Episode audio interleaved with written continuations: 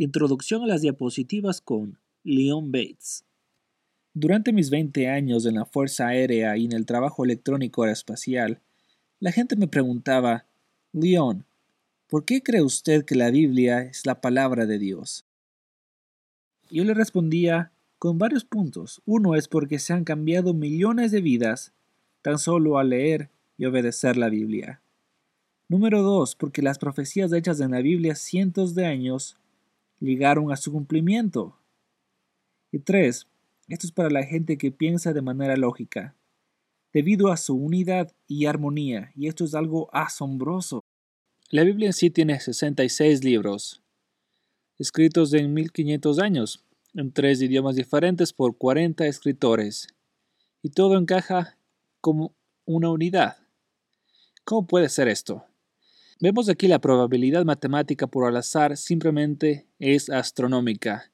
Entonces, la respuesta se encuentra en 2 de Pedro 1, del 20 al 21, que dice, Fueron 40 escritores, pero solo un autor, el Espíritu Santo.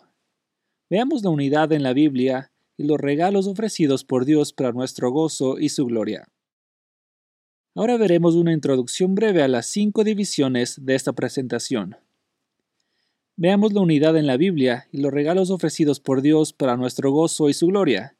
Aquí vemos la sección número uno. Esta es desde la creación hasta la cruz.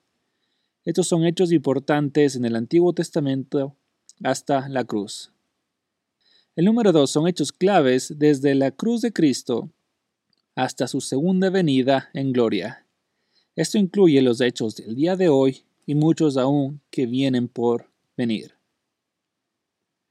Segunda venida hasta la eternidad es el número 3, que son hechos futuros desde la segunda venida hasta la eternidad futura. Incluye diapositivas sobre los juicios finales, el cielo, el infierno y unas buenas nuevas.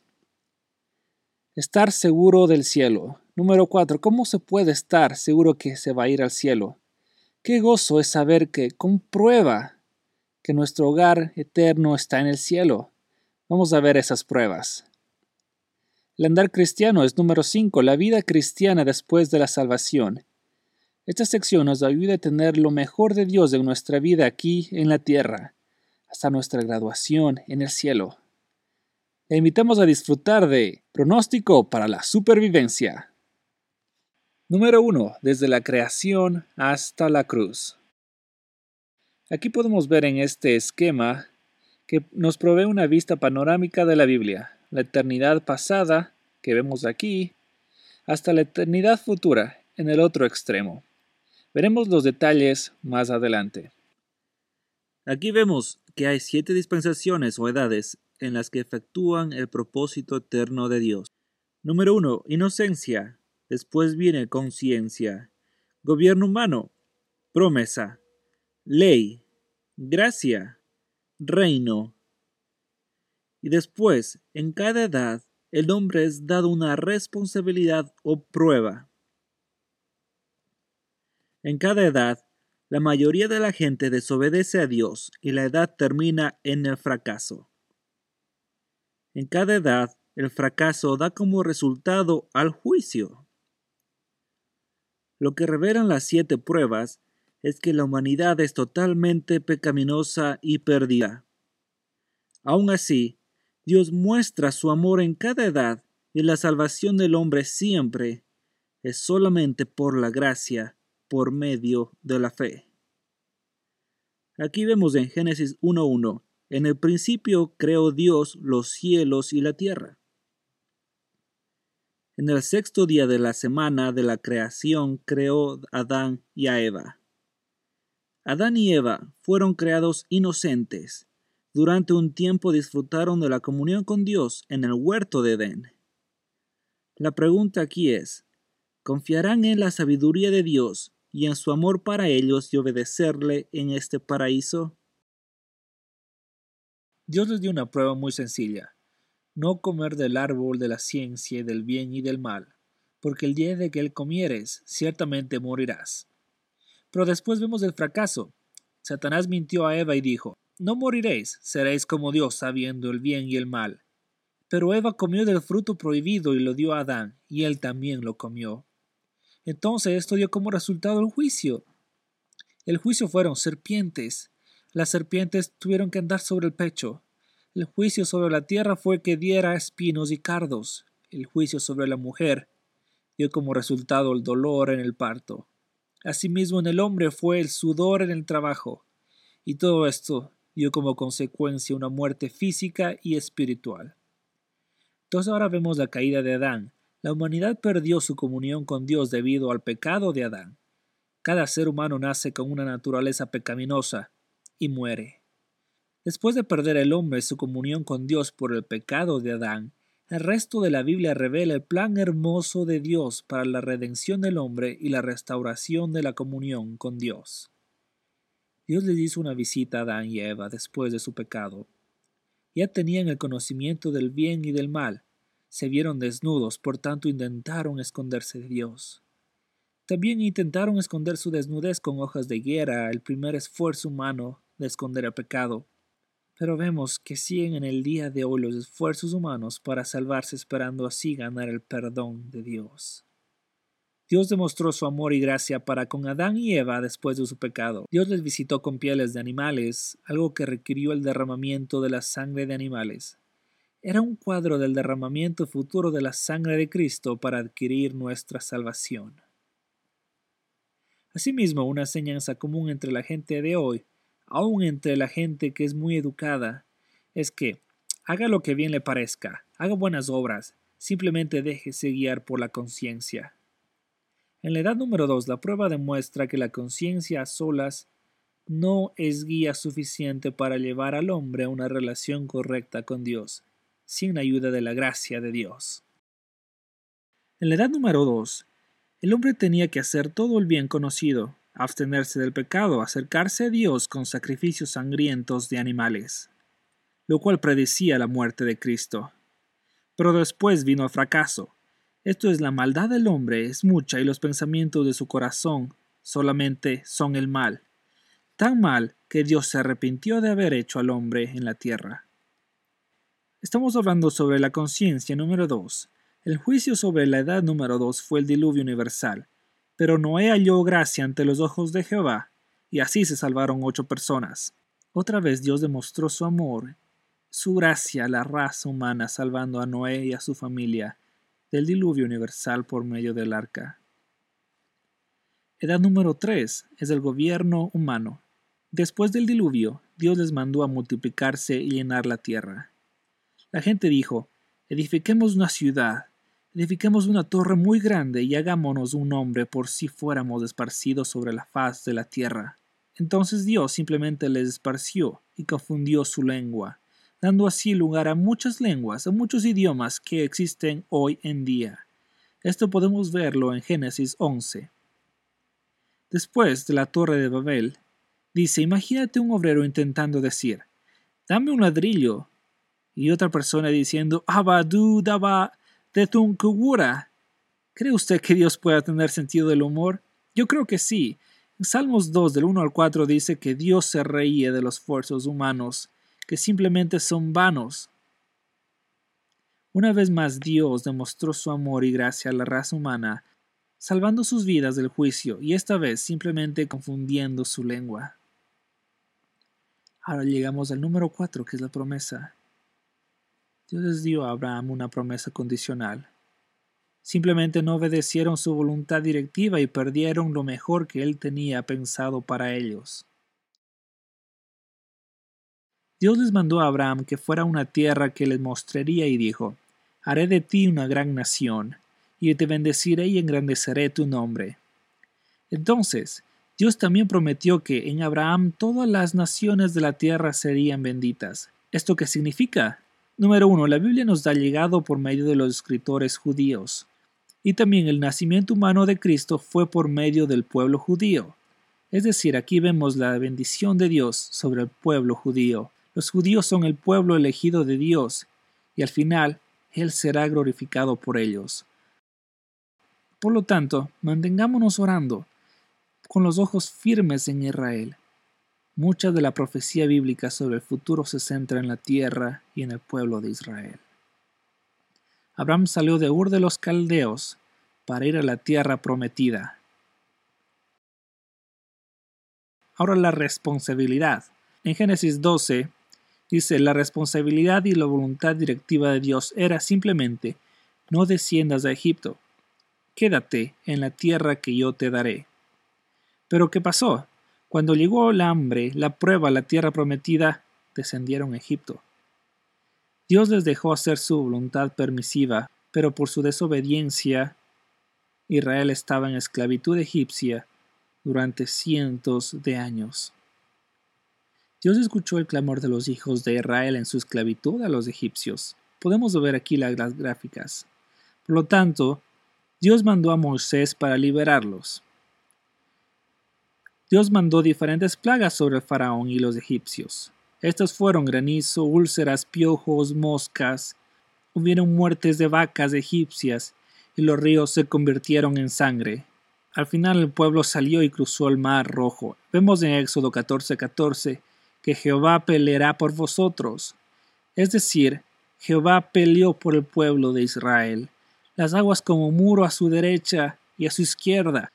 Éxodo 14, 25 dice que las ruedas fueron quitadas de los carros de los egipcios, es decir, que Jehová peleó por el pueblo. Otra vez Dios derramó su amor y gracia a través de la liberación milagrosa de Israel de sus años de esclavitud en Egipto, llevándolo seguro sobre la tierra seca en el Mar Rojo. Pocos días después de cruzar el Mar Rojo, los israelitas se quejaron no confiaban en Dios para la provisión diaria de agua y de alimentos.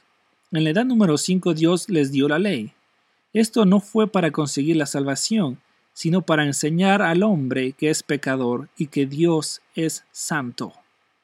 Una buena lección para recordar siempre es puntos de vista superficiales sobre Dios y su santidad producen puntos de vista superficiales sobre el pecado y la necesidad de la expiación.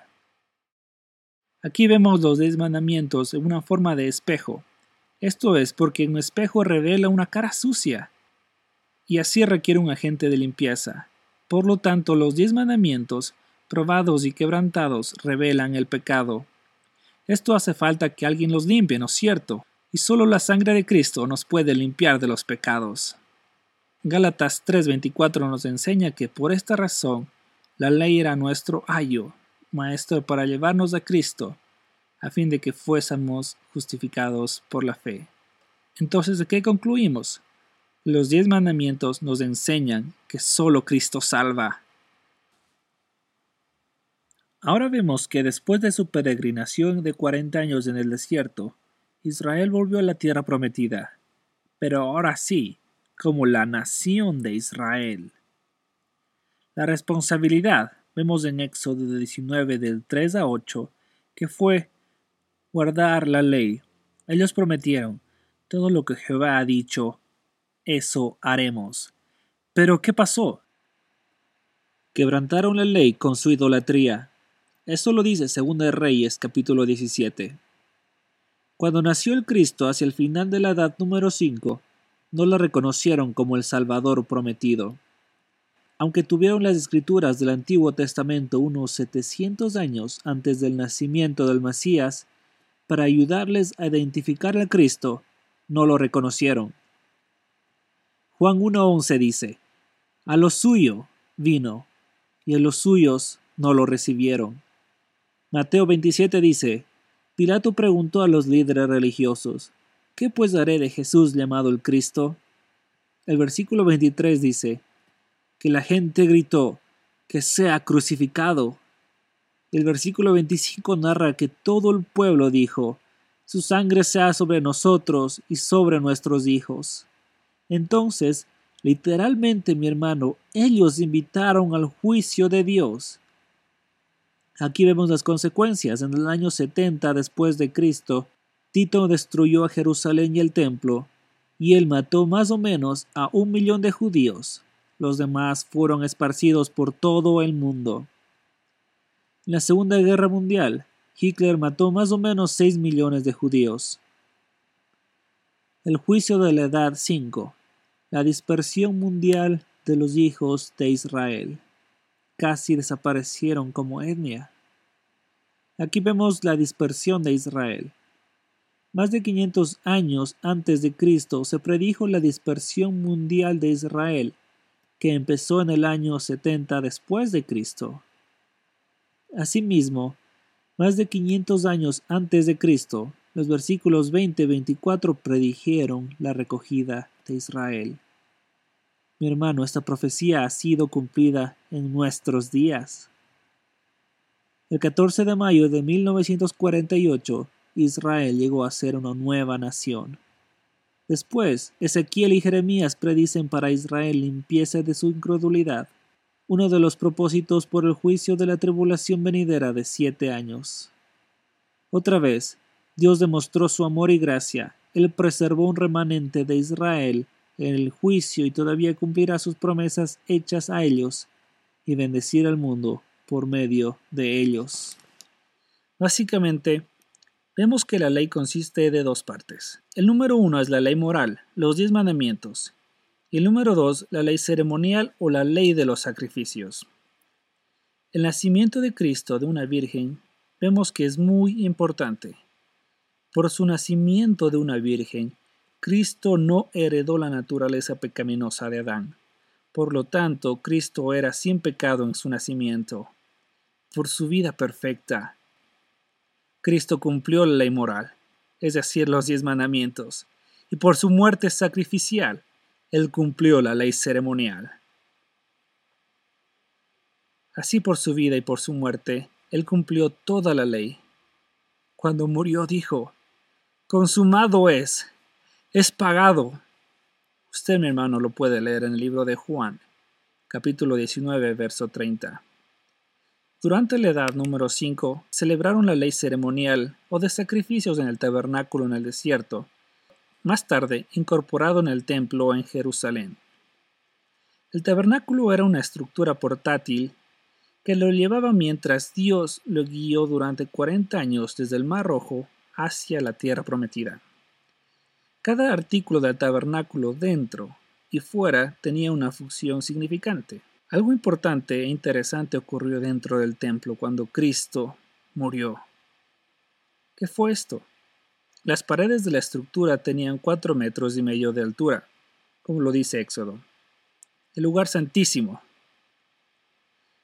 fue separado del lugar santo por un velo con cuatro metros y medio de altura. Aquí vemos este velo separó al hombre de Dios, excepto una vez al año, en el gran día de la expiación. El sumo sacerdote entró a través del velo en el lugar santísimo con incienso y sangre para obtener un año más de expiación por los pecados suyos y del pueblo. El velo impidió otro acceso. Mira lo que ocurrió a este velo que impidió el acceso humano a Dios excepto en el gran día de la expiación. Pero cuando Cristo murió en la cruz, Mateo dice que aquel velo de cuatro metros y medio de altura en el templo se rasgó en dos, de arriba abajo. El hombre no lo hizo, Dios lo rasgó. Ya no había impedimento al acceso de Dios. La obra de la expiación fue terminada. Pagado todo. Hebreos 9:12 dice, en cuanto a Cristo, no por sangre de machos cabríos ni de becerros, sino por su propia sangre entró una vez para siempre en el lugar santísimo, habiendo obtenido eterna redención. Además, Hebreos también dice, pero Cristo habiendo ofrecido una vez para siempre un solo sacrificio por los pecados, se ha sentado a la diestra de Dios. Cristo ha terminado la obra que Dios le había dado para hacerlo. Dios estuvo satisfecho con lo hecho por Cristo para pagar nuestros pecados, y lo demostró al mundo, levantando a Cristo de entre los muertos. Otra vez, Dios demostró su amor y gracia, enviando a Cristo para morir por nuestro pecado, y levantando a Cristo de entre los muertos. Esto es simplemente una demostración de su satisfacción con lo que hizo Cristo por nosotros. Ahora, Desde entonces el Espíritu Santo mora en los creyentes desde el momento de su salvación, para equiparlos para la vida cristiana. La próxima sección tiene que ver con la edad de la gracia o la iglesia, en la cual ahora vivimos. También veremos información relacionada con muchos eventos, todavía futuros, predichos para el planeta Tierra. Número 2. La cruz hasta la segunda venida. Ahora, vivimos en la edad número 6, la edad de la gracia o la iglesia. La responsabilidad primaria es recibir a Cristo como Salvador personal, solamente por fe. Y aquí mi hermano solo puede ver estos versículos que están al lado derecho. Igual como en las edades anteriores, esta también acabará en el fracaso. El fracaso simplemente es rechazar a Cristo. La mayoría de la gente no confía solamente en Cristo para su salvación. Es decir, confía en otras cosas, pero no solo en Cristo. Igual como en las edades anteriores, el fracaso traerá un juicio. Mi hermano, usted lo puede ver en el libro de Mateo, en el libro de Apocalipsis, los días de la horrible tribulación de siete años advertido por Cristo. Aquí es el mapa de la tribulación.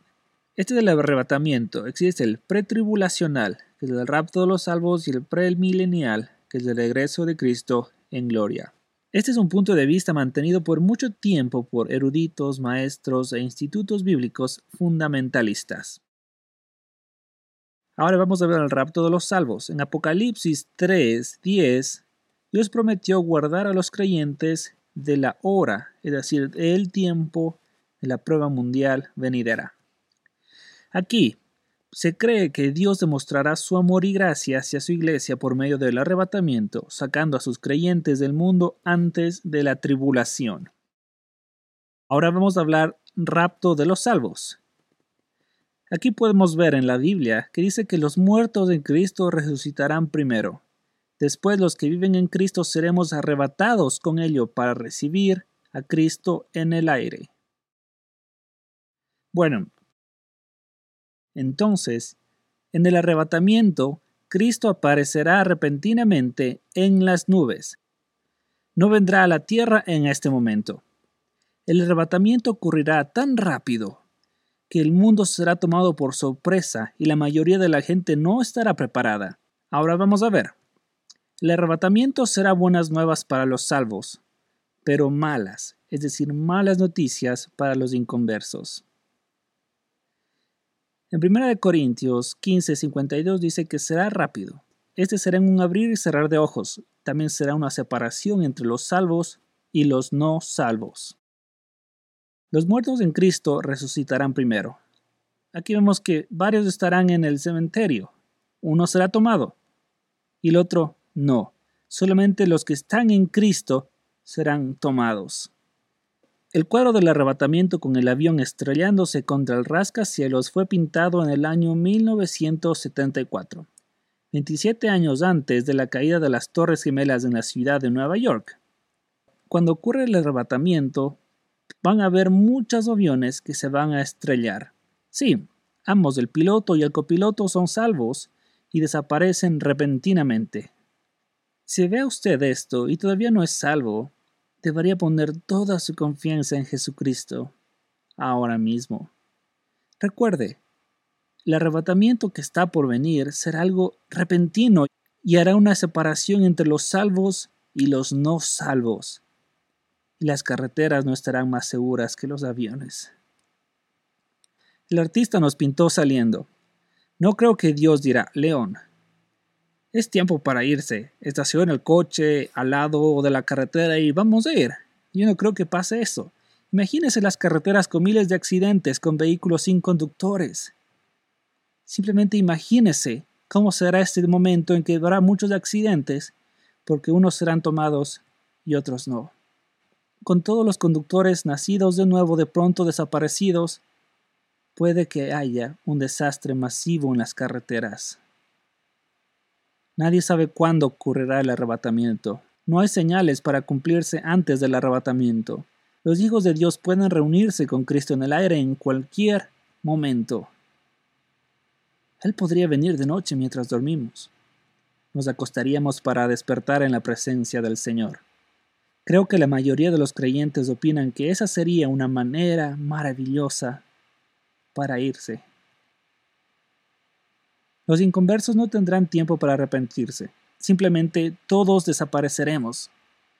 Simplemente se despertarán para encontrar a sus seres amados desaparecidos. Aquí vemos en este periódico que multitudes desaparecerán.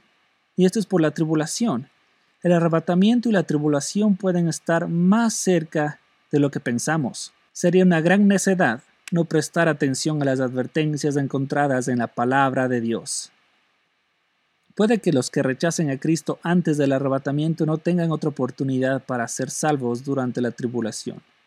Entonces, por esta razón, leemos en la Biblia que muchos de los que escuchen y comprenden y rechazan a Cristo recibirán un poder engañoso durante la tribulación. Creerán la mentira del anticristo, tomarán su marca, le adorarán y serán eternamente condenados. Apocalipsis capítulo 7 dice que 144 mil judíos serán salvos, sellados y protegidos durante la tribulación. Serán los siervos de Dios y posiblemente sus predicadores. Otra vez, Dios demostrará su amor y gracia salvando y protegiendo un remanente de Israel durante la tribulación, para ser sus siervos, para ser sus predicadores durante ese tiempo de tribulación. Apocalipsis 11 habla de dos testigos especialmente capacitados por Dios para predicar en la tierra durante tres años y medio. El anticristo los matará sus cuerpos estarán expuestos en Jerusalén por tres días y medio. El mundo los verá resucitarse y ascender al cielo. Apocalipsis 14 también dice que los ángeles volarán sobre la tierra predicando. Uno advierte, temed a Dios y dadle gloria. Habrá mucha predicación en la tierra durante la tribulación. Asimismo, Apocalipsis 7 dice que una gran multitud de todas las naciones serán salvos durante la tribulación. No los que comprendieron el Evangelio y de voluntad lo rechazaron antes del arrebatamiento. No será fácil para los que son salvos durante la tribulación. Apocalipsis 24 dice, Muchos, si no la mayoría de esos creyentes serán decapitados por rehusar tomar la marca del anticristo y adorarle. ¿Se imagina lo que pasará? Serán decapitados simplemente por rechazar al anticristo, pero esto les llevará a una salvación. Puede ser usada la guillotina en pública para crear el terror o la sumisión al anticristo. Mientras Cristo estuvo en la tierra, no dijo mucho sobre los acontecimientos en la tribulación. Él fue preguntado cuándo serían estas cosas. En Mateo 24:36 dijo, Nadie sabe, sino solo mi Padre. Así que tenga cuidado con el que señala fechas, Jesús habló de algunas de las condiciones previas a su venida al final de la tribulación. No podemos saber cuándo, pero podemos saber mucho sobre lo que ocurrirá. Esté atento a las noticias. Puede que esté creando el marco. Veamos ahora tres de los indicios. Uno, va a ser el hambre mundial. Dos, la inmoralidad y la anarquía. Y número tres, un sistema económico y monetario mundial. Vamos a estudiar el indicio número uno. El hambre mundial se acerca. En Mateo 24:7 dice, Cristo avisó de la llegada del hambre. Apocalipsis 6:8 avisa que la cuarta parte de la población mundial morirá por espada, hambre y fieras. Evidencia de hambre. Vemos evidencia del hambre en estos tiempos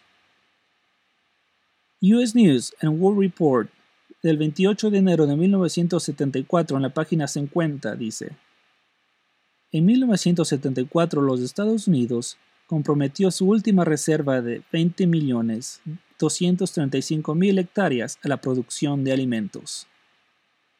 Veinte años más tarde, una historia en la web dice, a pesar de unas cosechas abundantes, la reserva mundial se escasea durante los últimos cuatro años las cosechas mundiales no han igualado al consumo. También en diciembre de 2006 dice, El mapa bajó su pronóstico para la producción mundial de trigo y maíz, debido en parte a la sequía en Australia, poniendo la reserva mundial de trigo a su nivel más bajo en 25 años. La población mundial se duplicó de 2.000 millones en 1927 a 4.000 millones en 1975. Se doblará otra vez de 4.000 millones a 8.000 millones para el año 2025 creando el marco idóneo para el hambre. Ahora vamos a ver el indicio número 2, la inmoralidad y la anarquía. En 2 de Timoteo 3, 1, 13 advierte que en los posteros días vendrán tiempos peligrosos. Los malos hombres y los engañadores irán de mal en peor. Aquí la pregunta es, ¿la moralidad ha mejorado o empeorado en los últimos 50 años? por ejemplo, en público, el cine, la televisión, el periódico, las revistas. Piense sobre esta pregunta. ¿Los tribunales y los gobiernos honran a Dios y su palabra? Por ejemplo, ¿honran los diez mandamientos? Los colegios y las universidades honran a Dios y a su palabra igual como lo hicieron 50 años atrás, o tal vez 20 años. La inmoralidad ha aumentado el honor dado a Dios y a su palabra en público ha sido disminuido. ¿Queda la anarquía? ¿Ha aumentado o disminuido durante los últimos 50 años? La delincuencia. ¿Hay más delincuencia o menos delincuencia? El Departamento de Justicia habla sobre el arresto de drogas por edades. Vemos que muchos crímenes, como los relacionados con drogas, han aumentado en los adultos. Apocalipsis 9 del 20 al 21 dice que los inconversos en la tribulación no se arrepentirán de su adoración a los demonios y a los ídolos. Desenfrenados tampoco se arrepentirán de sus homicidios, hechicerías, fornicación ni hurtos. Entonces, vemos que el número uno, el hambre, predicho y parece que está creando el marco idóneo. Número dos, la inmoralidad y la anarquía han empeorado y están aumentando. El número 3 es un sistema económico mundial. Apocalipsis 13, 5, 16 y 17 dice que durante 42 meses, es decir, la mitad de la tribulación, Él, o sea, el anticristo, hará que a todos, pequeños y grandes, ricos y pobres, libres y esclavos, se les pusiese una marca en la mano derecha o en la frente. ¿Por qué hará el anticristo que la gente ponga su marca? Esta es la pregunta. Verso 17 dice, que ninguno pudiese comprar ni vender sin la marca o el nombre de la bestia o el número de su nombre. Sin la marca de la bestia, la gente no podrá comprar ni vender nada. O sea, no podrán comprar combustible, comida, electricidad, es decir, nada. Controlando el mercado mundial, el anticristo demandará la adoración de todo el mundo. Muchos de los inconversos tomarán la marca del anticristo y lo adorarán. Apocalipsis también promete su tormento eterno, la eternidad en el lago de fuego. ¿Hay indicaciones del desarrollo de un sistema económico mundial monetario y bancario? Aquí presentamos unas posibilidades. El Fondo Monetario Internacional es una organización internacional con muchos países miembros fue establecido para fomentar la cooperación monetaria internacional. Los euros, por ejemplo, son muy populares. Vemos que desde 1972 hasta 1991 ha crecido. 1972, 1981, 1991. ¿Podrían el FMI los euros formar parte de un sistema monetario mundial requerido por el anticristo durante la tribulación. Millones de computadoras de alta velocidad pueden escanear el código de barras y ayudar a conectar a un sistema económico mundial y monetario. Entonces, ¿qué vendrá después?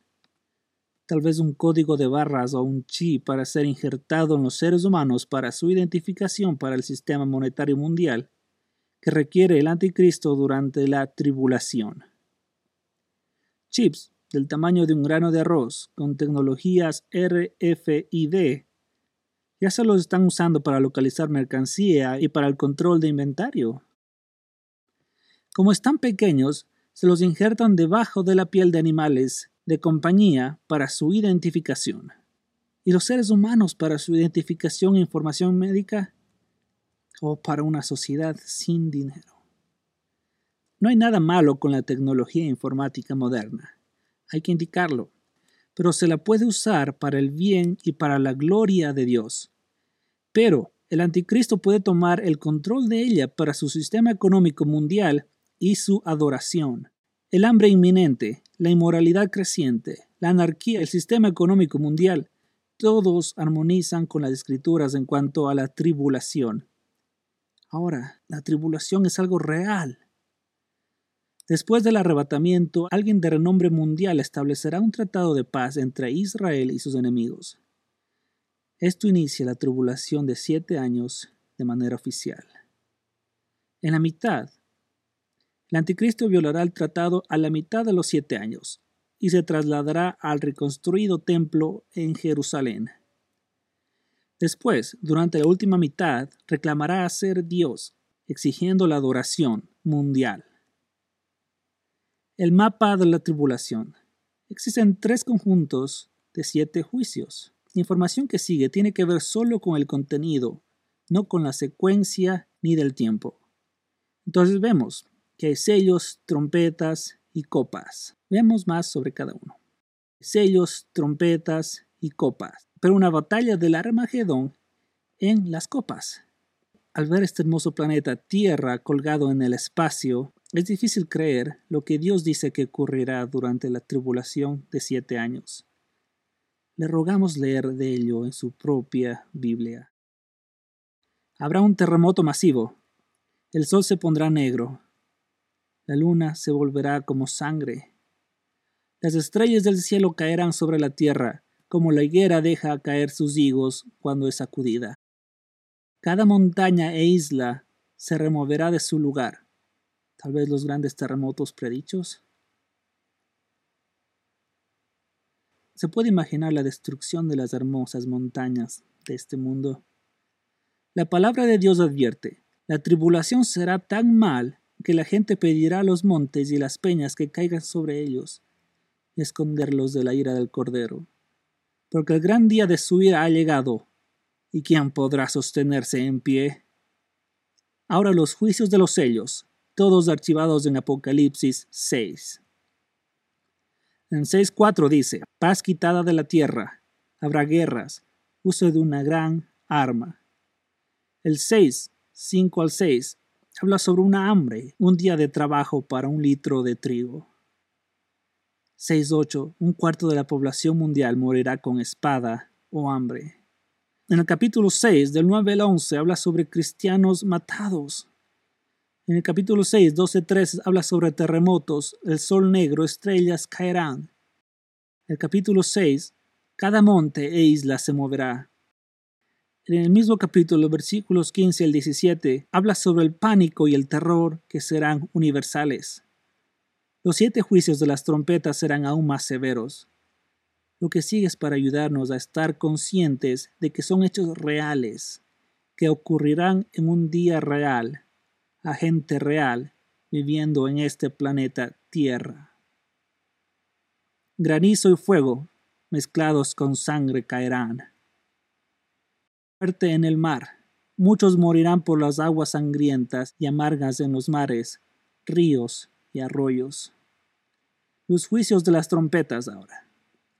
Apocalipsis 8 habla sobre el granizo y fuego mezclados con sangre, y todas estas caen. Capítulo 8, 8 y 9 habla sobre la montaña ardiendo, precipitada en el mar. Un tercio del mar se convertirá en sangre, un tercio del mar va a morir, un tercio de los barcos serán destruidos. Los versículos 10 al 11 habla sobre una gran estrella ardiendo que caerá sobre los ríos y las fuentes de agua. Muchos morirán a causa de las aguas amargas. En el capítulo 8, verso 12, dice que un tercio del sol la luna y las estrellas será herida, es decir, que habrá más hambre. Capítulo 9 del 1 al 11 hablan que criaturas diabólicas atormentarán a los inconversos durante cinco meses. Después vemos que un ejército de 200 millones aparecerá, y habrá otra muerte de un tercio de la población. Es decir, mínimo de un cuarto más un tercio serán muertos. El capítulo 11 habla sobre terremotos y grandes granizos. Se dará cuenta que los juicios de las copas son mucho peores que lo de los sellos y de las trompetas. Úlceras malignas sobre los que tienen la marca del anticristo. Aquí también vemos que todo el mar se convierte en sangre y todo muere. ¿Se puede imaginar la muerte de todo lo que hay en el mar? Todos los peces muertos, todos los barcos con sus tripulaciones serán destruidas, toda la polución mundial, habrá enfermedades y muertes. Todo el agua fresca se convertirá en sangre. Los que rechazaron la sangre de Cristo para pagar por su pecado y los que mataron a cristianos no tendrán otra cosa que beber, sino sangre. Aquí también vemos que el sol será afectado y hará que los hombres se quemen con fuego y gran calor. Algunos científicos relacionan la fusión nuclear a aprovechándose del poder del sol. Entonces, ¿esto podría ser? Hay una profecía en el Antiguo Testamento que muchos creen que pueda descubrir el posible uso del futuro de las armas nucleares. El libro de Zacarías habla, la carne de ellos se corromperá estando ellos sobre pie. Esto ocurrió en la Segunda Guerra Mundial, cuando fueron utilizadas las bombas atómicas. ¿Podría ocurrir otra vez esto en la tribulación? Mejido, al nuevo de Jerusalén. Creído ser donde ocurrirá la batalla del Armagedón. Apocalipsis dice que la sangre tendrá una profundidad de 1.20 metros por 300 kilómetros. Los juicios de la copa, úlceras malignas en inconversos. Mar se convertirá en sangre, todo en el mar morirá. Toda el agua fresca se convertirá en sangre. Hombres quemados con fuego y gran calor. Hombres morderán sus lenguas y no se arrepentirán. El río Éufrates será seco para los reyes del este, es decir, para Armagedón. Puede ser el ejército de 200 millones que habla Apocalipsis 9. También existirá un terremoto más grande desde que haya personas en la tierra. Jerusalén será dividida en tres partes, las otras ciudades de las naciones caerán. Cada isla y monte desaparecerá. Un bloque de hielo de 45 kilogramos tiene más o menos este tamaño. En el Internet, el granizo más grande en la Tierra es de menos de un kilogramo. Apocalipsis 16 dice que el granizo pesando un talento, es decir, 45 kilogramos. No es de extrañarse que Jesús advirtió en Mateo que estos serían los peores juicios jamás en la tierra, pasado o futuro. Ahora, acontecimientos al final de la tribulación. El Apocalipsis nos habla de la venida del Señor Jesucristo a la tierra en gloria. En Apocalipsis 19, 11 al 21, llega la conclusión de la batalla del Armagedón. Cristo la hará cesar.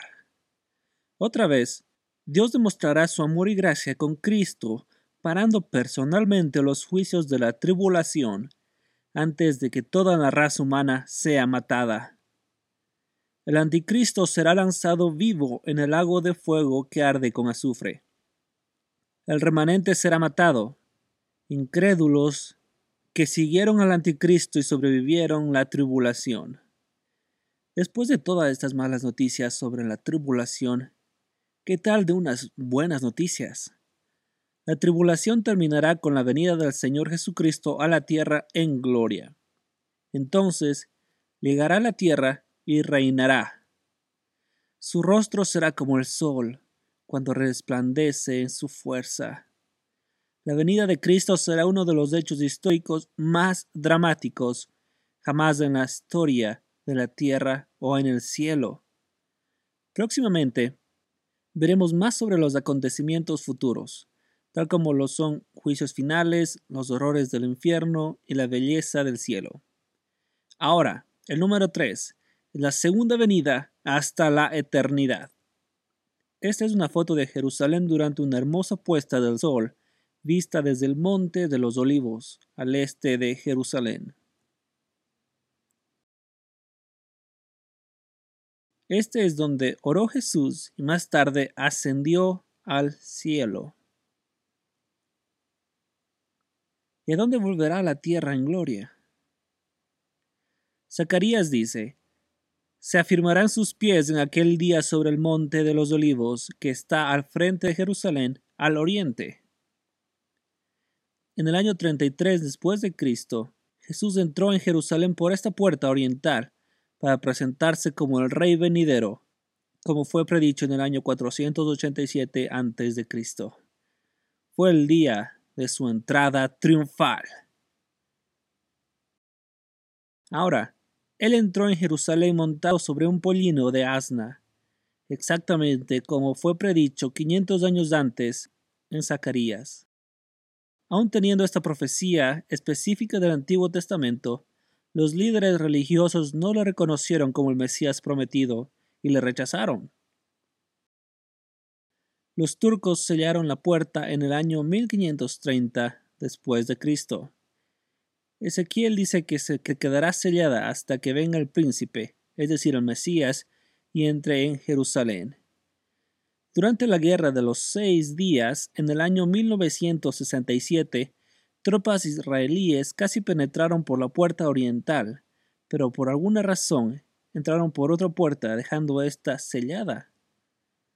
Los que han visitado Jerusalén hemos visto la puerta oriental todavía sellada hoy. Jesucristo volverá a entrar en Jerusalén por esta puerta para gobernar al mundo durante el reino. Entonces, cuando Cristo vuelva en gran gloria, establecerá su reino milenial y reino en la tierra. Séptima y última prueba dispensacional del hombre. Israel será restaurada una relación correcta con Dios y con las promesas hechas a ella a lo largo de los siglos. Seis pruebas hasta ahora. 1. Inocencia. Fallaron a Dios. 2. Conciencia. Esto fue insuficiente. 3. Gobierno humano. Esto fue incompetente. 4. Promesa. Ellos desobedecieron. 5. La ley. No la guardaron. 6. Gracia. La mayoría la rechaza. Intente comprender. Siempre ha habido y hay millones de personas maravillosas en el mundo. Todos tenemos muchos amigos que nos gustan, aún amamos. Son personas muy buenas. Puede que seamos buena gente según las normas humanas, pero según las normas divinas, todos somos pecadores. Nadie estará en el cielo santo de Dios sin reunir sus requisitos para la salvación. Para ayudar a poner en marcha las condiciones para una última prueba y demostrar que no se puede ser salvo sin la gracia de Dios, Satanás estará fuera de combate durante mil años. La gente no podrá decir, Podría haberlo logrado por mi propia fuerza si no había sido por el diablo. Ahora en Apocalipsis 20, Satanás será arrojado al abismo por mil años para que no pueda andar por la tierra engañando a los hombres. En Isaías dice, Cristo gobernará al mundo en justicia, castigará cualquier brote de pecado con su boca y matará al impío con el espíritu de sus labios. También indica que la tierra será llena del conocimiento de Jehová.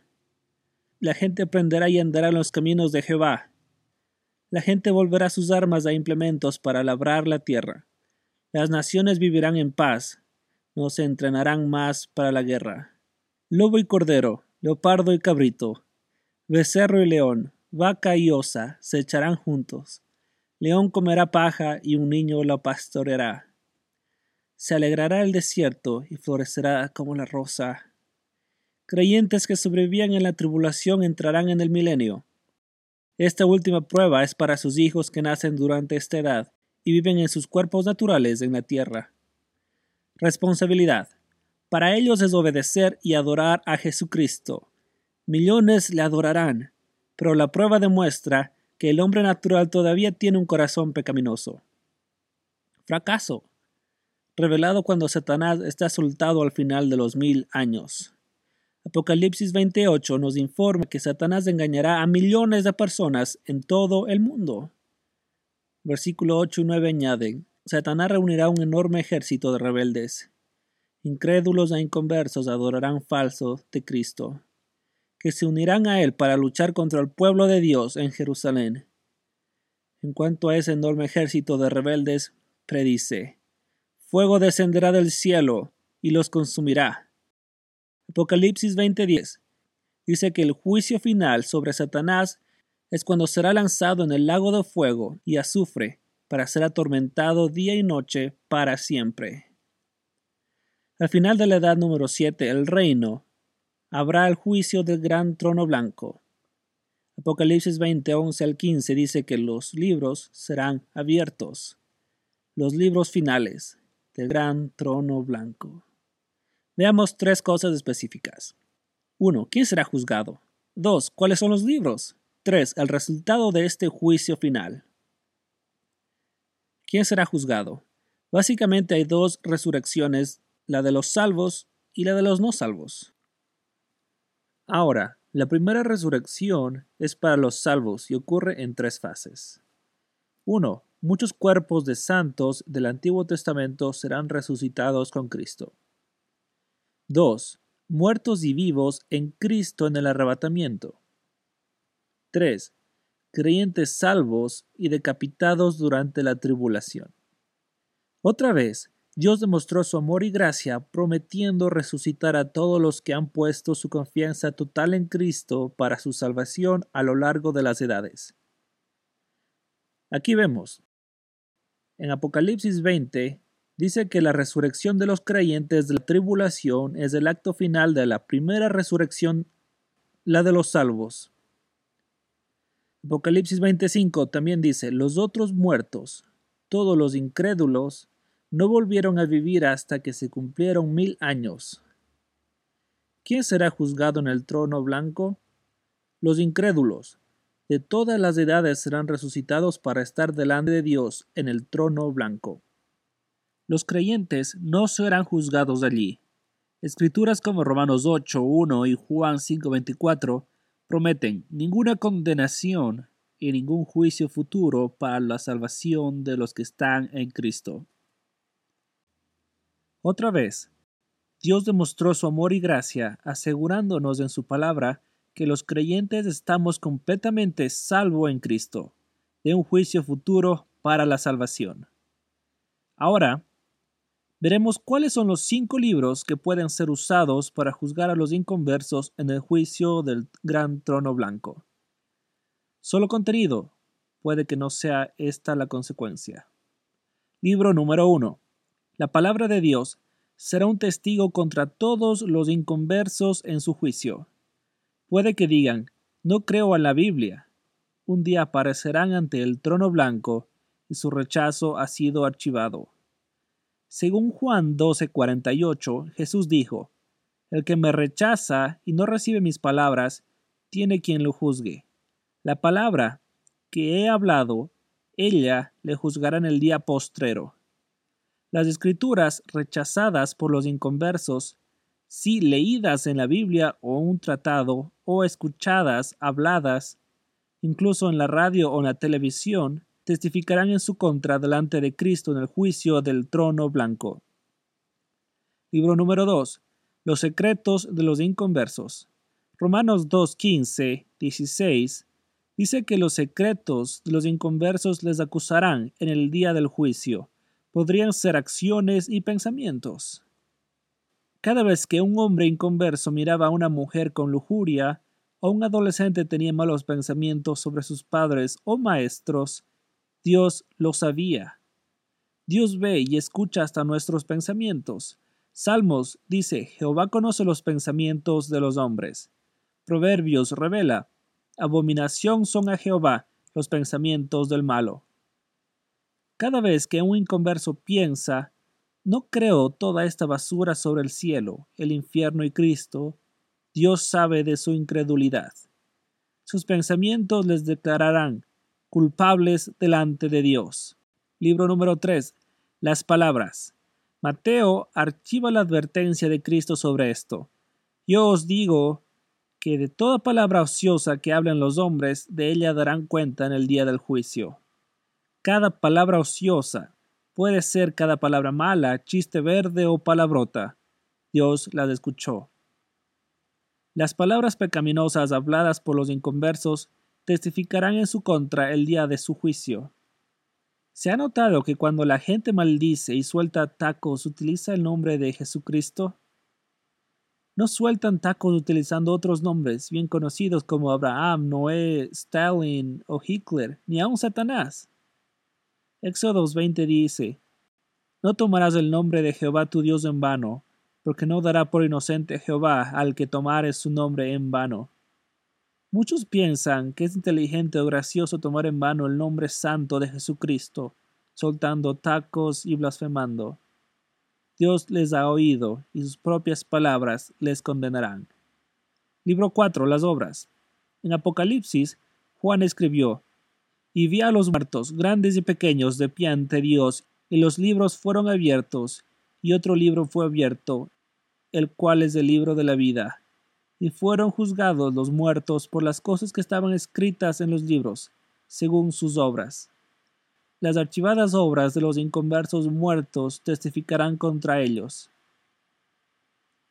Ahora vemos en la iglesia, cada vez que rechazaron el Evangelio puede ser revelado ante el trono blanco y recordaba para siempre en el infierno.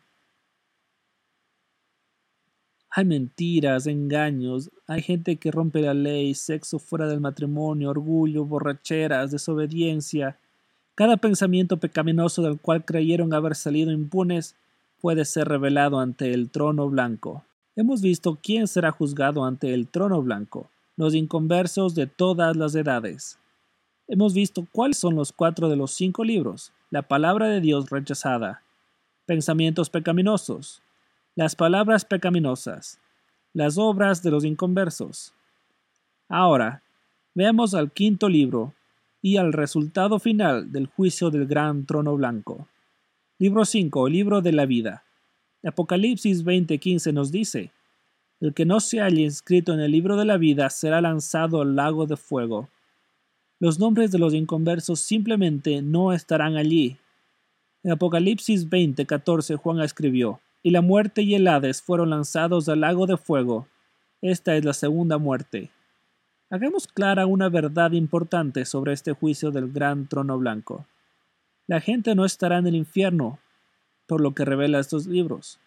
Los libros simplemente confirmarán su culpabilidad por el pecado contra Dios. La sangre de Cristo pagó por todo el pecado.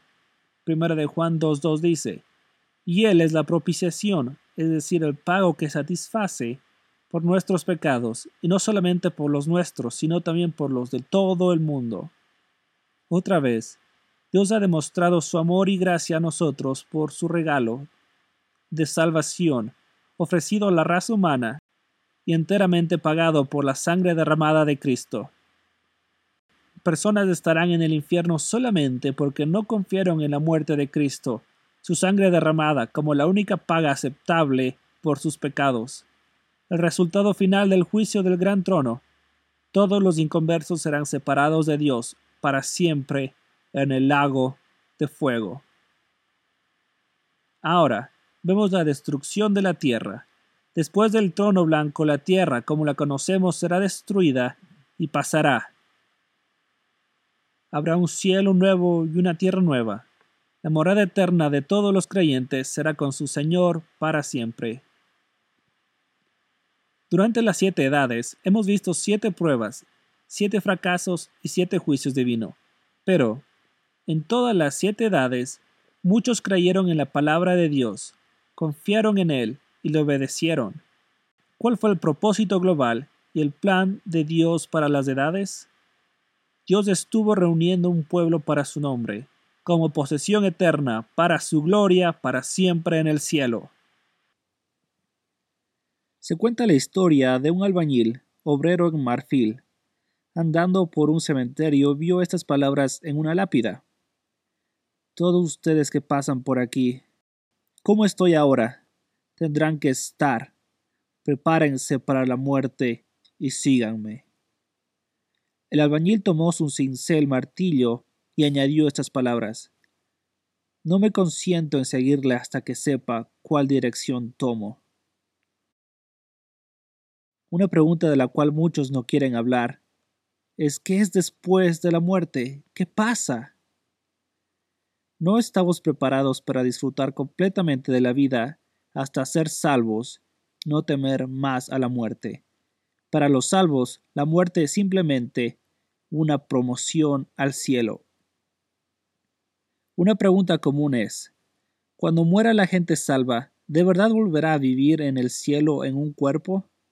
La respuesta es sí. Primera de Corintios 15:44 dice, hay cuerpo animal, natural y hay cuerpo espiritual. Pablo escribe, porque primeramente os he enseñado lo que asimismo recibí, que Cristo murió por nuestros pecados conforme a las Escrituras, y que fue sepultado, y que resucitó al tercer día conforme a las Escrituras. Romanos 8:11 dice, Y si el Espíritu de aquel que levantó de los muertos a Jesús mora en vosotros, el que levantó de los muertos a Cristo Jesús, vivificará también vuestros cuerpos mortales por su Espíritu que mora en vosotros. Es decir, Él nos vivificará. El cielo es un lugar verídico o simplemente un estado de ánimo. Muchas personas piensan que el cielo o el infierno solamente están aquí en la tierra. Veamos lo que Jesús dijo sobre esto. En Juan 14, 2, 3, Jesús dijo, En la casa de mi Padre muchas moradas hay. Si así no fuera, yo os lo hubiera dicho. Voy pues a preparar un lugar para vosotros, y si me fuere y os prepara el lugar, vendré otra vez, y os tomaré a mí mismo, para que donde yo estoy, vosotros también estéis. Así que Jesús dijo que los salvos vivirán con Él en un lugar real y literal que Él ha preparado. Por tanto, el cielo es un lugar real y literal, lugar de la morada eterna de todos los salvos con el Señor Jesucristo. Será un lugar maravilloso con el Señor y millones de felices personas salvas. Apocalipsis dice, enjugará Dios toda lágrima de los ojos de ellos, y ya no habrá más muerte. No más muerte. ¿Ahora qué? ni habrá más llanto, ni clamor, ni dolor, porque las primeras cosas pasaron. ¿Lo ha entendido? La muerte, el clamor y el dolor desaparecidos para siempre. ¿Se puede imaginar la alegría de llegar al cielo y ser saludado por nuestros amados y por Cristo? Primera de Pedro 1.4 dice que Dios nos ha prometido una herencia incorruptible, incontaminada e inmarcesible, reservada en los cielos para vosotros. Para vosotros, ya reservada para usted. ¿Se da cuenta de lo maravilloso que será el cielo? Mejor que cualquier cosa jamás visto. Mejor que cualquier cosa jamás oído. Mejor que cualquier cosa jamás imaginado. La Biblia dice, cosas que ojo no vio, ni oído oyó, ni han subido en corazón de hombre, son las que Dios ha preparado para los que le aman. Una eternidad con Cristo no alcanza las palabras para describir la hermosura, incluyendo la música. Apocalipsis dice que millones de millones, es decir, algo incalculable, cantarán alabanzas a Cristo. Tú fuiste inmolado, y con tu sangre nos has redimido para Dios, de todo linaje, y lengua, y pueblo, y nación. Según Apocalipsis, una ciudad, la Nueva Jerusalén, tendrá unos 2.400 kilómetros por lado, es decir, más de la mitad de los Estados Unidos. Su hermosura será como las piedras preciosas, limpias y brillantes. No será necesaria la luz del sol ni de la luna, porque la gloria del Señor Jesucristo dará la luz, y ya no habrá noche allí, y ningún pecado para siempre. ¿Se puede imaginar para el cielo una hermosura más maravillosa que las creaciones divinas en la tierra? lagos hermosos, flores preciosas que embellecen el paisaje, montañas majestuosas. Sí, el cielo será más hermoso que cualquier cosa jamás vista en la tierra. Cuán increíble será estar allí, con todos nuestros amados en Cristo y con el mismo Señor Jesucristo. Pero para apreciar mejor las muchas alegrías de una eternidad en el cielo, hace falta considerar cómo será para las multitudes en una eternidad sin Cristo. Se puede imaginar el horror, de caer en el infierno con todas las almas perdidas y Satanás. El infierno es un lugar literal, no simplemente un estado de ánimo. En Marcos 9:45 Jesús dijo que es un fuego que no puede ser apagado. Lucas 16:24 Un hombre en el Hades confirmó que hay tormento y llamas. Apocalipsis también advierte que hay tormento con fuego y azufre, sin reposo, ni de día ni de noche. Mateo 25:41 afirma que el infierno fue preparado para el diablo y sus ángeles. Pero todos los que mueren en su pecado, rechazando a Cristo, tendrán que pasar la eternidad en el infierno con Satanás. Una eternidad sin Cristo será miserable y absolutamente horrorosa.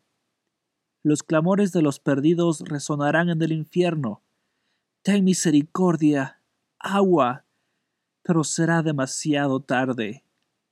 La Biblia asegura un juicio eterno para los inconversos.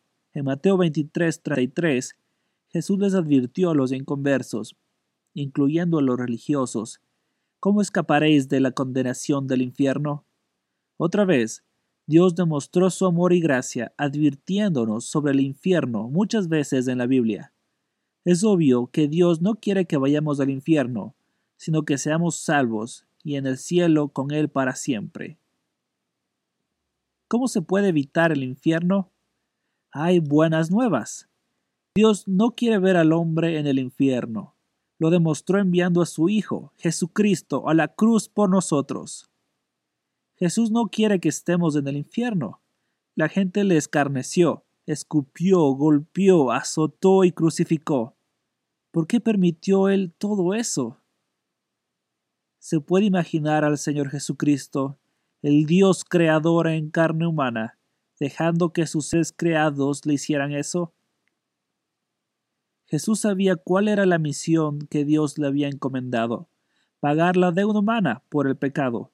A pesar de su sufrimiento en la cruz, estuvo resuelto en obedecer a Dios y cumplir esa misión. Su amor, no los clavos, le sujetó.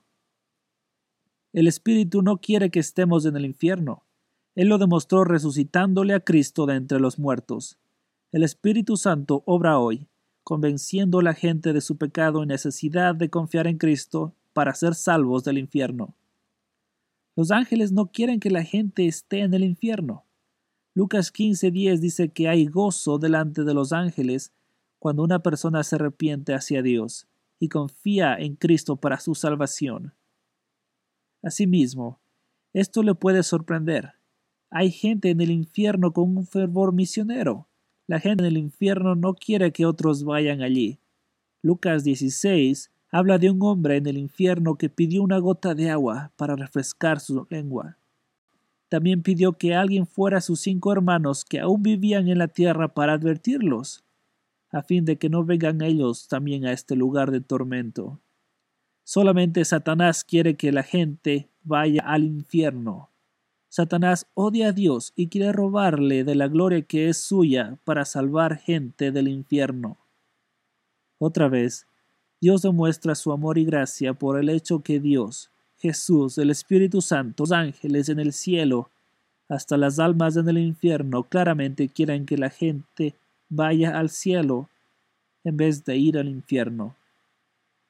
Pero la gente sin Cristo está a un solo latido de corazón del infierno. Por favor, asegúrese de su salvación y ayuda a otros a estar seguros del cielo. La próxima sección tiene el propósito de ayudar a la gente para que sepa con toda seguridad y prueba que su lugar eterno será el cielo. Número 4. Estar seguro del cielo. A menudo pregunto a la gente, si podría saber con prueba a su satisfacción que está camino al cielo, ¿le interesaría saberlo? Normalmente contestan sí, me gustaría saberlo. Una manera de estar seguro de la salvación es examinar nuestra fe a la luz de la Biblia. También puede ayudar a su familia y a otros a estar seguros con pruebas. Estarán agradecidos por tener esas pruebas. Las preguntas a continuación son para ayudar a la gente a hacer un examen de su propia fe y para ayudar a otros, comparando las respuestas con la Biblia. Las preguntas también se encuentran al dorso del tratado Mapa Bíblico, el plan divino para las edades. Por favor, haga esta serie de preguntas a la gente para ayudarles. Daremos unos consejos sobre la marcha.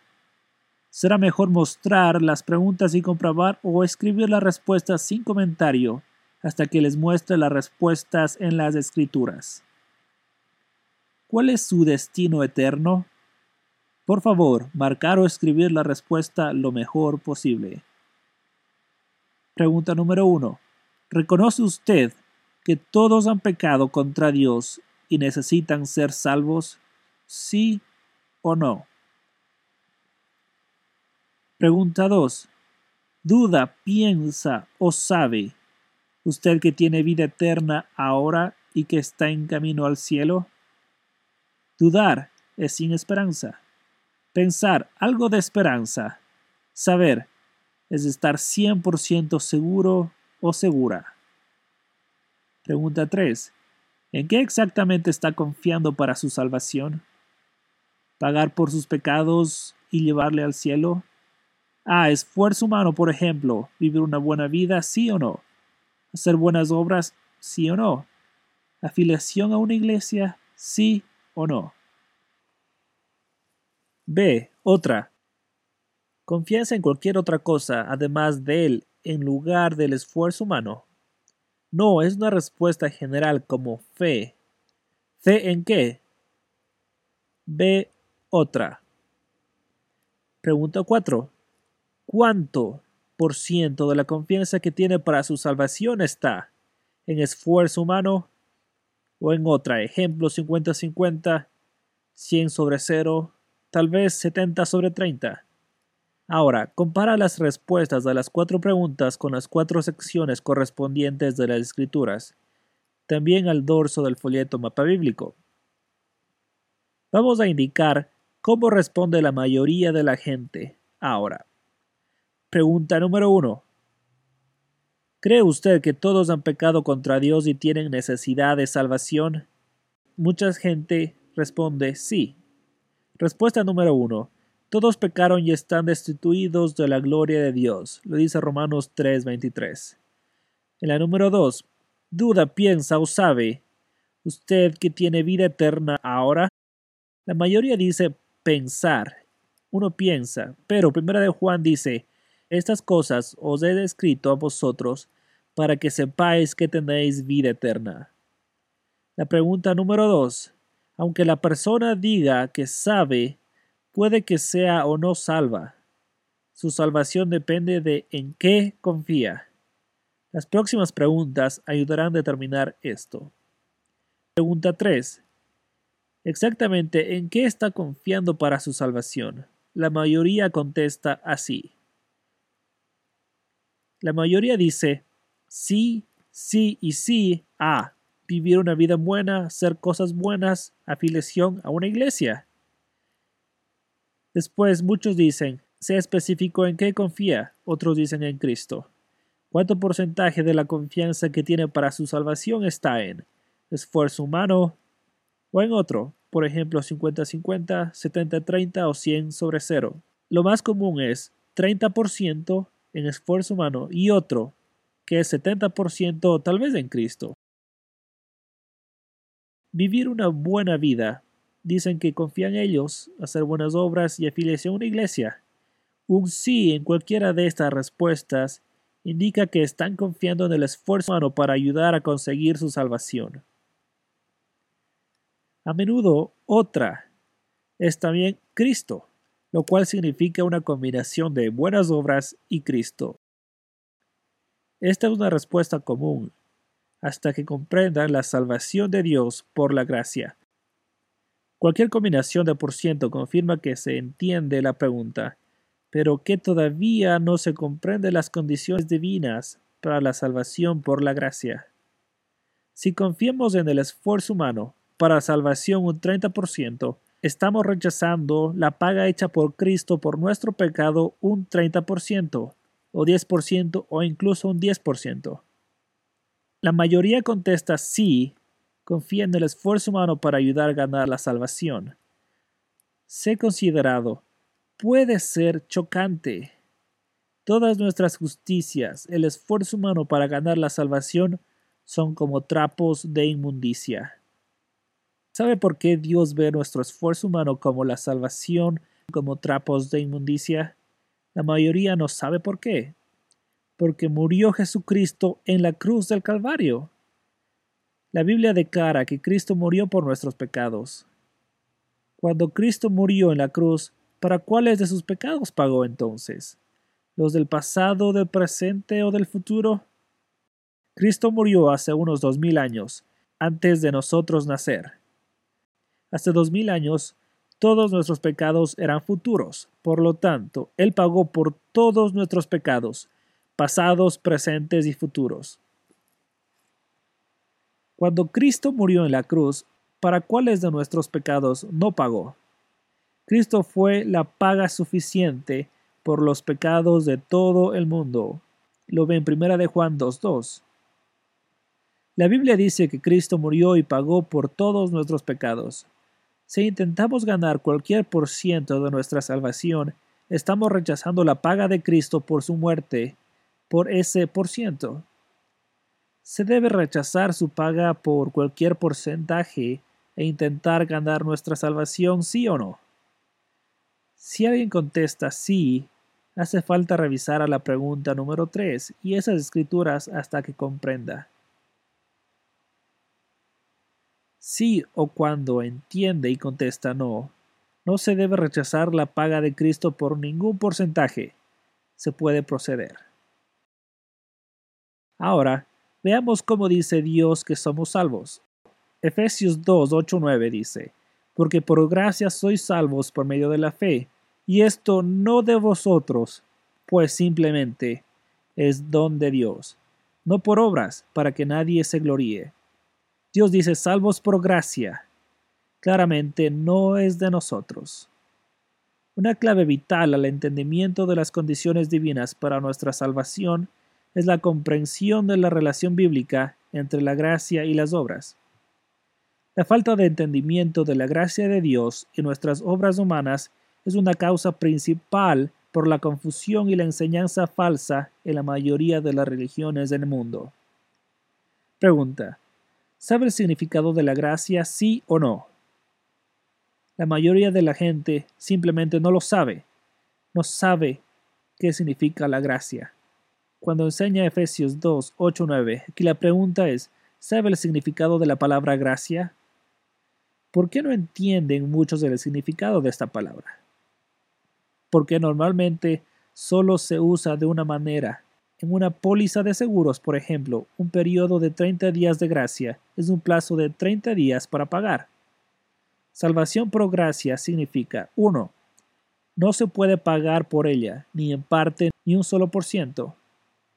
2. No se la puede ganar, ni en parte ni un solo por ciento. 3. No se la merece. Si recibiéramos lo que merecemos, todos acabaríamos en el lago de fuego porque todos hemos pecado contra Dios. Eso sería justicia, lo opuesto a gracia. Justicia es cuando se recibe lo que se merece. Misericordia es cuando no se recibe lo que se merece. Gracia es cuando se recibe lo que no se merece. ¿Cuál prefiere usted?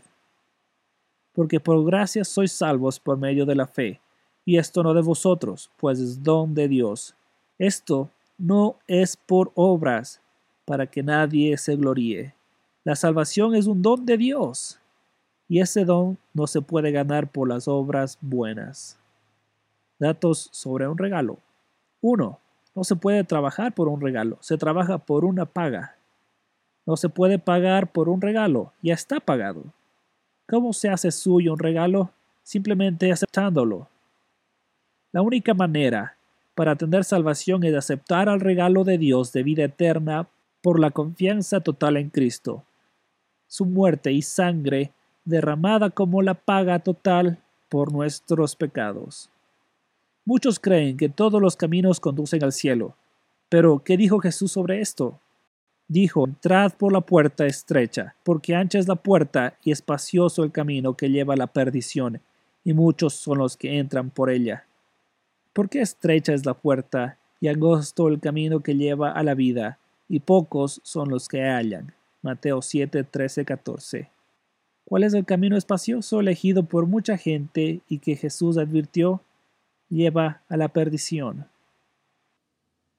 Mateo 7, 22, 23 nos dice que Jesús dijo, Muchos me dirán a aquel día, Señor, Señor, ¿no profetizamos en tu nombre y en tu nombre echamos fuera demonios y en tu nombre hicimos muchos milagros?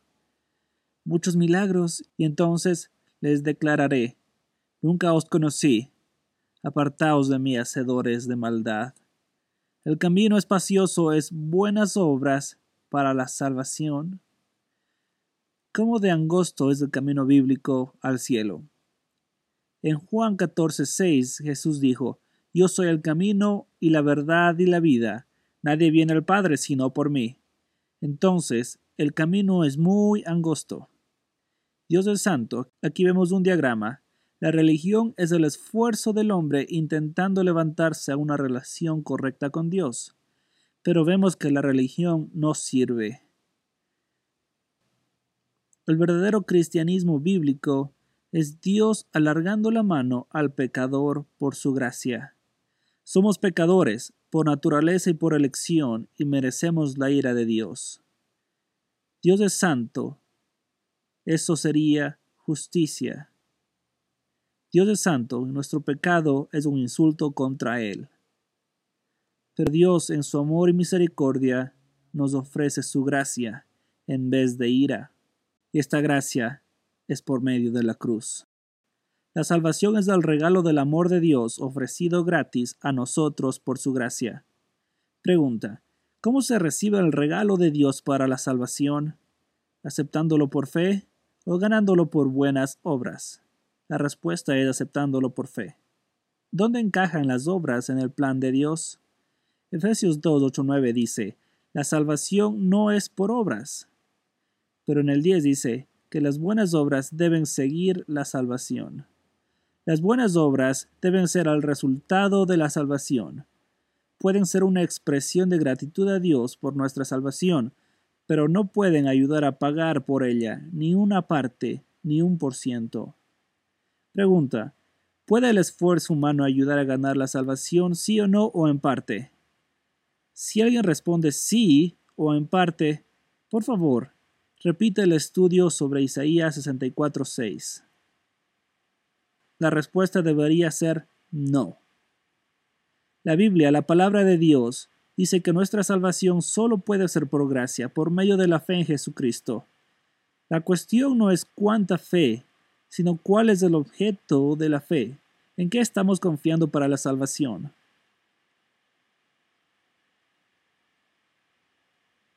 Ahora, pregunta 4. ¿Cuánto de su confianza de ser salvo está en A. Esfuerzo humano, B. Otro. Muchos responden a la pregunta 4 que no confían solamente en Cristo un 100%, es decir, ponen un esfuerzo humano 30% u otro 70%. Tome nota que la respuesta está en 1 de Juan 5, 11, 12. Esta vida está en su Hijo. El que tiene el Hijo tiene la vida. El que no tiene el Hijo de Dios no tiene la vida. Exactamente, ¿quién tenemos que tener como Salvador para tener vida eterna? El Hijo Jesucristo. ¿Cuánto por ciento de su confianza para la salvación debe estar en el esfuerzo humano? Cero por ciento. En Cristo, cien por ciento.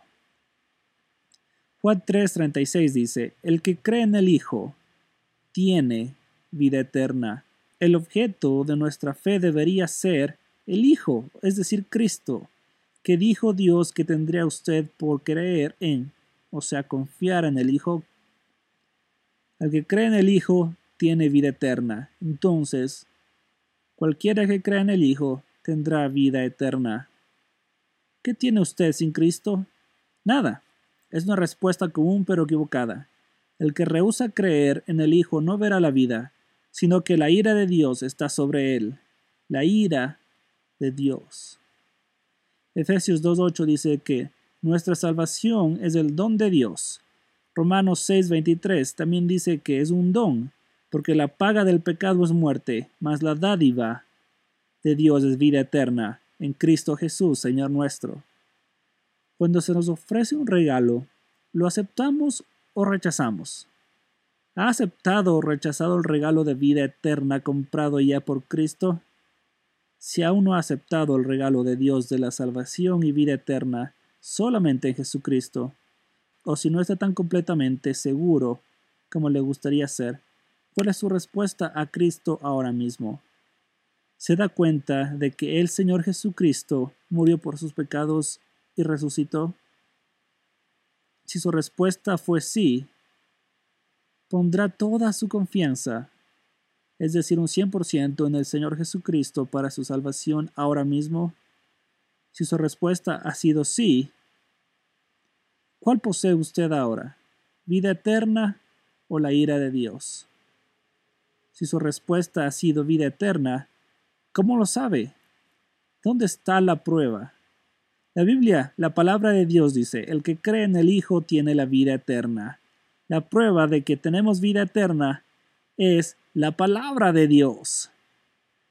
Ahora, una última pregunta. ¿En qué está confiando ahora para su salvación? ¿Sus esfuerzos humanos, Cristo o ambos? La respuesta es Cristo. Si alguien dice esfuerzo humano o ambos, hace falta repetir el estudio desde Isaías 64.6. ¿Qué hay de malo en confiar en ambos, esfuerzo humano y Cristo para nuestra salvación? La respuesta sería como decir que lo hecho por Cristo no es suficiente. Entonces, ¿lo ha entendido? Si ha respondido solo Cristo, entiende la palabra de Dios y su salvación por la gracia. Si confía solamente en Cristo, o sea, un 100%, ha reunido la condición de Dios para la salvación y vida eterna. La seguridad de la salvación debería tener su fundamento en la palabra de Dios, nunca en sentimientos. Primera Juan 5:13 dice, Estas cosas os he escrito para que sepáis que tenéis vida eterna. Otra vez, Dios ha demostrado su amor y gracia dándonos la Biblia, su palabra escrita, como la base completamente fiable para nuestra fe y seguridad. Por favor, recuerde siempre cuánto Dios le ama, porque de tal manera amó Dios al mundo, esto incluye a usted y a mí, que ha dado a su Hijo unigénito, es decir, Jesús, para que todo aquel que en él cree no se pierda, mas tenga vida eterna. Juan 3, 16. El amor de Dios para usted y para mí debería ser el motivo por nuestra vida de adoración y obediencia a Él. Enhorabuena por haber confiado en el Señor Jesucristo al 100% para su salvación. Y bienvenido a la familia de Dios. Esta próxima sección tiene que ver con el andar cristiano. Explicará e ilustrará verdades bíblicas para ayudar a que su fe en Cristo crezca para gozo y la gloria de Dios. Número 5. El andar cristiano. Mucha gente piensa que su vida será color de rosa después de la salvación, sin desafíos, jamás este lado del cielo. Primera de Pedro 5.8 nos advierte, Sed sobrios y velad, porque vuestro adversario el diablo, como león rugiente, anda alrededor buscando a quien devorar. Alabado sea el Señor, el diablo no puede robarle de su salvación, pero puede tratar de arruinar su andar cristiano y su vida cristiana y Satanás tiene razones muy buenas para tratar de hacerlo. Primera de Pedro 5.9 nos dice lo que hemos de hacer en cuanto a la lucha del diablo en contra de nosotros. Resistid firmes en la fe, sabiendo que los mismos padecimientos se van cumpliendo en vuestros hermanos en todo el mundo. ¿Por qué Dios dice que podemos y debemos resistir al diablo? Porque primera de Juan 4.4 dice, mayor es el que está en vosotros que en el que está en el mundo. El Espíritu Santo, quien mora en nosotros, es mayor que el diablo. Otra vez, Dios demostró su amor y gracia enviando al Espíritu Santo para morar en nosotros desde el mismo instante que somos salvos para ayudarnos en nuestra vida cristiana. El diablo quiere arrastrar al infierno con él el mayor número de gente inconversa posible, una de sus herramientas más eficaces en sus batallas espirituales contra los cristianos. Dios tiene una cadena de operaciones para el evangelismo. Dios quiere salvar al perdido. Aquí vemos que Dios se acerca a la gente perdida. Dios envió a Jesús para morir por sus pecados. Entonces Dios se acerca por medio de Jesús. Jesús obedeció a Dios y luego mandó el Espíritu Santo para morar en los creyentes. Entre otros oficios, el Espíritu Santo es el autor de la Biblia a través de 40 escritores humanos. Entonces vemos Dios Jesús Espíritu Santo que se acerca a la gente perdida por medio de las escrituras. El trabajo es ayudar a los perdidos ver o escuchar y comprometer la Biblia, la palabra de Dios para que el Espíritu Santo pueda llevarles a una confianza total en Cristo, dándoles una relación correcta con Dios. ¿De quién es el trabajo de compartir las escrituras con la gente perdida? Los ángeles, los creyentes. La obra del Espíritu Santo es convencer de pecado y dar fe a través de la palabra de Dios las escrituras. Si los creyentes no cumplen su papel vital de presentar a la gente perdida la palabra de Dios, entonces la gente perdida se quedará así. Satanás quiere robar a Dios de su gloria, de salvar a los perdidos. Entonces vemos que Satanás luchó contra Dios. Satanás luchó contra Jesús. Pero el Espíritu Santo es más poderoso. Entonces vemos que las escrituras están protegidas y que los creyentes luchan para tener una vida llena de testimonio. Satanás ataca el estudio bíblico, la asistencia a la iglesia, el testimonio y la vida en oración, nuestra fe, el entretenimiento, la educación, las finanzas, la moralidad y el matrimonio. Satanás quiere hacernos menos útiles al Espíritu Santo en ayudar al incrédulo a oír y comprender la palabra de Dios y confiar en Cristo al 100% para su salvación. Aquí vemos el mapa de la batalla para la vida cristiana. Este gráfico muestra cuatro categorías de hombres. Cada persona en el mundo está en una de estas categorías. Uno es el hombre natural. Dos, el hombre recién nacido. 3. El hijo victorioso. 4. El hijo derrotado. El hombre natural no puede vivir la vida cristiana porque está espiritualmente muerto. Anda por el camino espacioso que lleva al lago de fuego. La salvación del hombre natural involucra lo siguiente. 1. Contrición. 2. Arrepentimiento, un cambio radical de mente. 3. Comprensión. 4 fe. 1. La gracia de Dios incluye que Él ponga contrición, esto es, convencimiento en el corazón del inconverso. Jesús dijo, Ninguno puede venir a mí si el Padre que me envió no le trajere. El escritor de Sublime Gracia lo entendió así. La segunda estrofa. Su gracia me enseñó a temer, mis dudas ahuyentó. 2. Mientras responde esta contrición, Dios le lleva a un arrepentimiento inicial, un cambio de mente que necesita a Dios. Un paso esencial en la dirección correcta hacia su salvación. Muchas personas que piensan ser salvas pueden quedar separadas aquí. El Espíritu Santo les ha convencido, se han arrepentido, experimentado un cambio de mente, una necesidad de Dios. Sin embargo, Puede ser que todavía no comprendan que la salvación es por gracia. Puede ser que sigan confiando en sus propios esfuerzos humanos, por lo menos en parte para su salvación. Por la palabra de Dios pueden llegar a comprender que sus condiciones para la salvación no son solo por gracia, solo por fe en Cristo y nada más. Efesios 2, 8, 9. Cuando respondan al Espíritu Santo y crean la palabra de Dios, pueden usar la fe que Dios les da para confiar solamente en Cristo para su salvación. ahora han tomado el camino angosto de solo Cristo para el nacimiento espiritual y vida eterna. Aquí hay unos datos sobre el nacimiento espiritual. Uno, el nacimiento espiritual es un requisito. En Juan 3, del 3 al 7, Jesús dijo que tenemos que nacer de nuevo.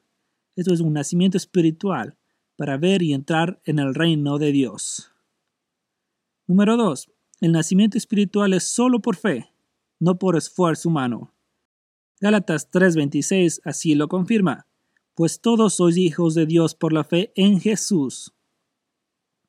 Una vez nacido de nuevo, nunca se puede ser notado. Juan 5:24 contiene tres promesas. 1. Tenemos vida eterna. 2. No vendremos a condenación. 3. Hemos pasado de muerte a vida. Relación con Dios es una comunión con Dios. Nuestra relación y comunión espiritual con Dios parecen mucho a nuestra relación y comunión física con los padres. La relación se establece por el nacimiento. Son nuestros padres y somos sus hijos. La relación es permanente. No podemos volver a ser nonatos y dejar de existir. También existe la comunión. Esta se mantiene por la obediencia. Cuando obedecemos, pueden haber muchos beneficios en la vida. Por desobedecer a nuestros padres, ellos pueden quitar nuestro acceso al coche o limitar el uso de una computadora. Ahora, la desobediencia puede afectar nuestra comunión, pero no nuestra relación. Ellos todavía son nuestros padres, nosotros sus hijos, obedientes o desobedientes. Cuando elegimos rectificar la situación con nuestros padres, la comunión perdida puede ser restaurada. ¿Cuál es la única cosa que puede romper la relación con nuestros padres o con Dios? Es nada. La relación es relación y se mantiene así. La relación es permanente, solo la comunión es afectada por la desobediencia. Nuestra relación con Dios es para siempre y tan segura y asegurada como son las promesas de Dios que no miente. Nuestra comunión con Dios cambia conforme a nuestra obediencia a la palabra de Dios y al Espíritu Santo. Aquí, Cristo llega a ser nuestro Salvador. Confiamos en Él y le entregamos nuestra alma para la salvación nuestra. Aquí, en comunión con Dios, Cristo llega a ser nuestro Señor. Hemos de entregarle nuestro cuerpo para lo mejor suyo en todos los aspectos de la vida. Relación es nuestra posición. Comunión es nuestro andar. Nuestra posición y nuestro andar son dos asuntos totalmente distintos. En Romanos 12.1, Pablo escribió a los creyentes, Así que hermanos, o sea, gente ya salva, ruego que presentéis vuestros cuerpos en sacrificio vivo, santo, agradable a Dios, que es vuestro culto racional. Aquí la pregunta es, ¿qué significa ser salvo completamente? Hay tres fases a una salvación completa. Justificación, santificación y glorificación. Una justificación es cuando confiamos en Cristo el 100% como nuestro Salvador. Dios nos declara justos. La justicia de Dios no es imputada, o sea, no es dada. Su justicia nos hace perfectos a los ojos de Dios. Esta es nuestra justificación. Segunda de Corintios 5:21 así lo afirma. El que no conoció pecado, es decir, Cristo, por nosotros lo hizo pecado, para que nosotros fuésemos hecho justicia de Dios en él. Ahora, Dios tomó todos nuestros pecados, los del pasado, presente y futuro, y los puso en Cristo en la cruz. Cuando confiamos del 100% en Cristo como Salvador, Dios pone a nuestra cuenta la justicia del mismísimo Cristo. Esto es justificación. Y así nos lleva al cielo. Ahora nuestro nacimiento espiritual. Justificación es salvación del castigo por el pecado. Esta es la fase del tiempo pasado de nuestra salvación. Cuando confiamos el 100% en Cristo, fuimos salvos del infierno y prometidos vida eterna en el cielo con Dios. La posición. Esta es nuestra posición en Cristo. Estamos completamente en Él.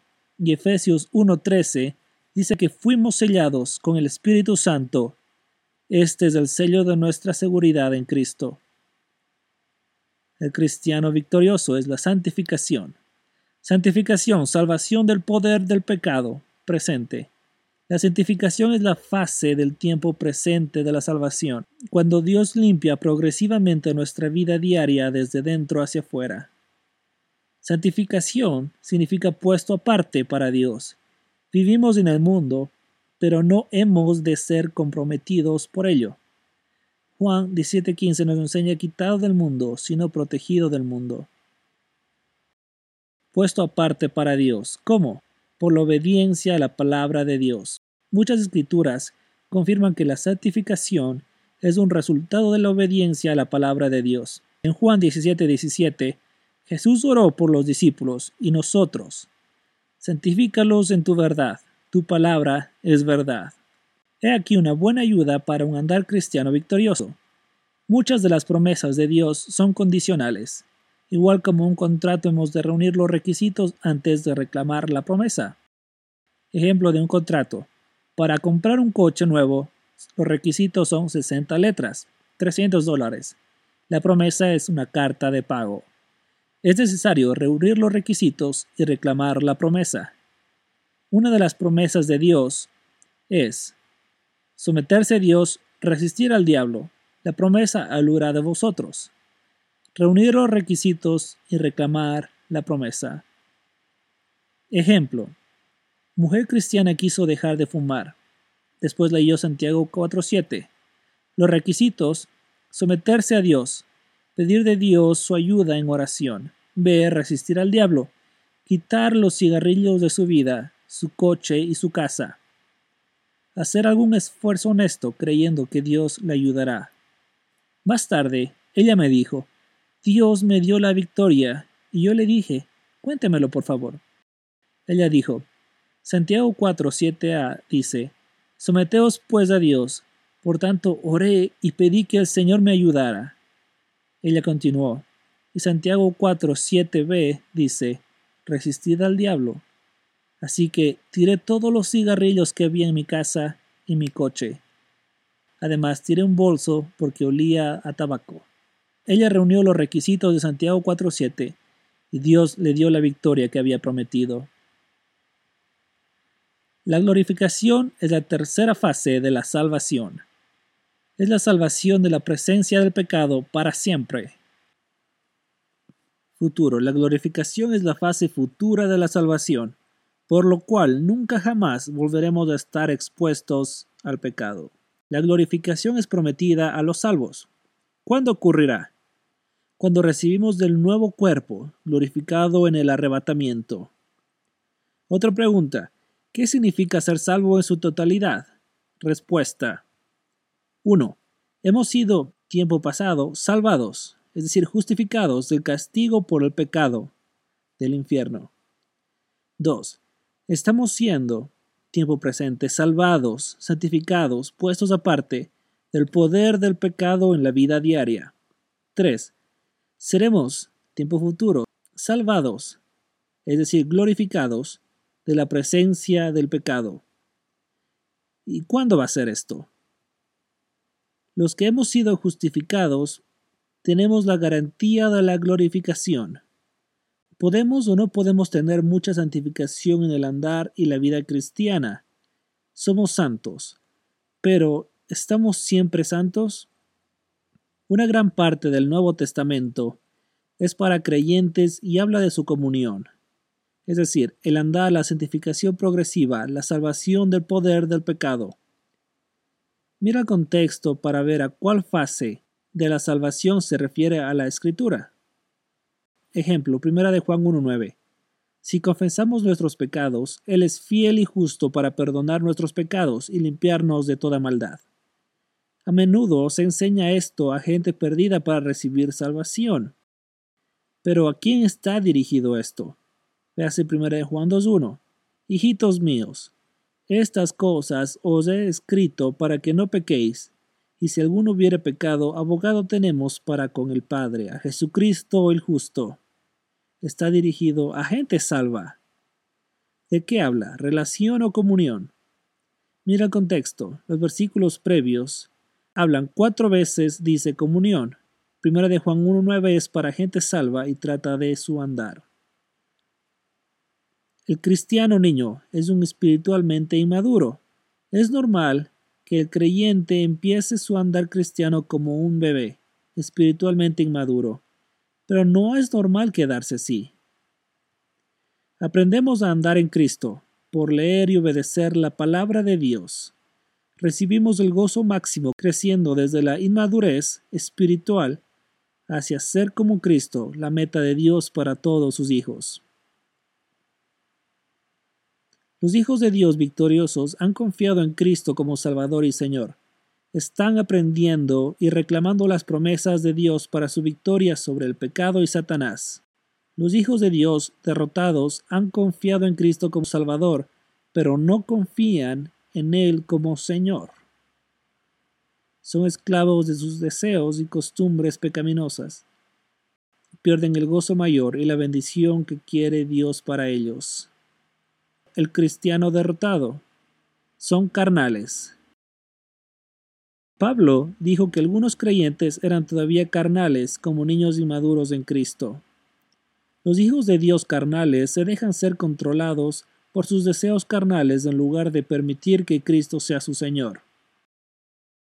Una dedicación retarda a Cristo como Señor puede recuperar algo del tiempo malgastado y la posibilidad de crecimiento espiritual.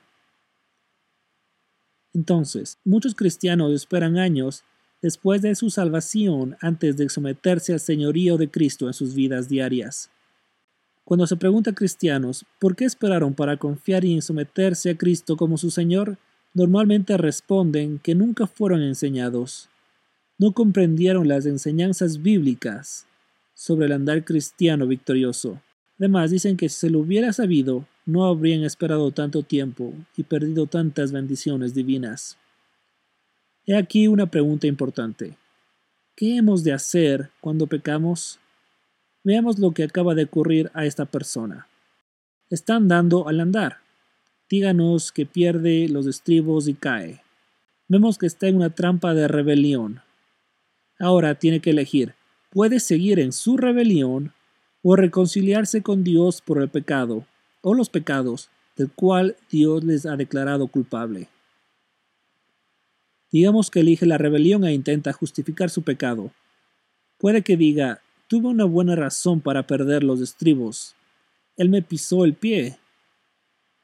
Esta rebelión afecta su comunión y andar con Dios. Al final, se traga el orgullo y decide cumplir las condiciones divinas para el perdón. Él confiesa, o sea, admite a Dios sus pecados de la ira, el orgullo y la rebelión, y cree la promesa de perdón divina encontrada en 1 de Juan 1.9.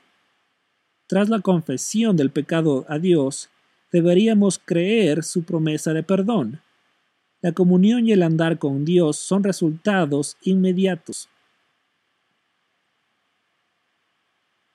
La luz de la palabra de Dios ilumina nuestras vidas, revelando el pecado en nuestro andar cristiano. Es limpiado cuando lo confesamos a Dios. Esto no nos da la libertad para pecar, solo para confesarlo. Dios perdona el pecado, confesado del creyente, pero si persiste en el pecado y la rebelión invita a su acción.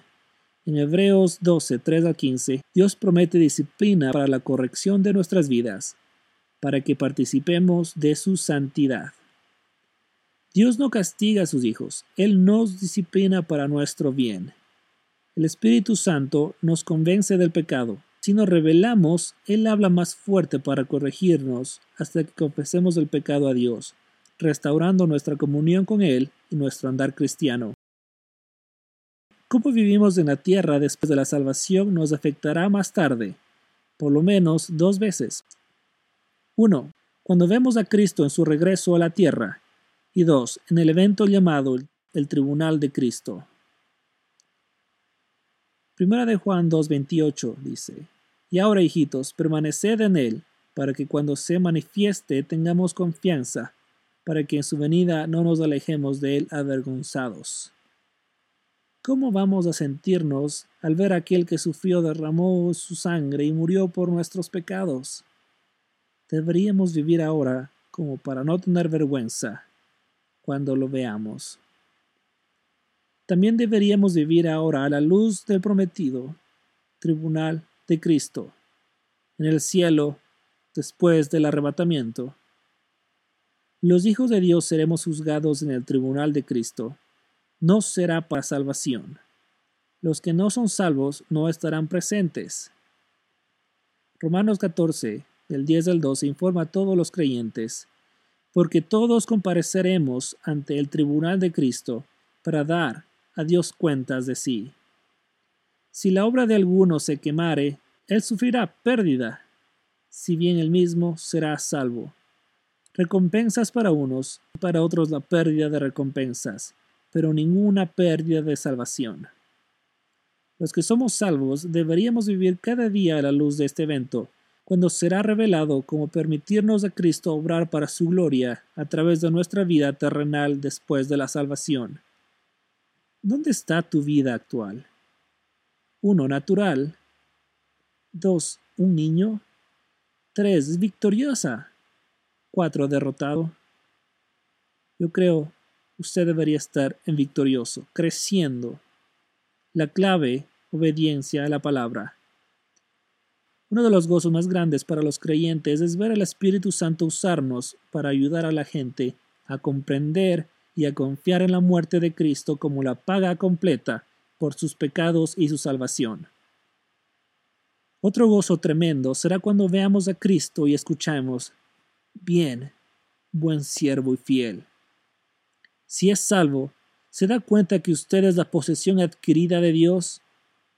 Usted es un hijo redimido de Dios, comprado con sangre del mercado de los esclavos al pecado y el precioso a Él.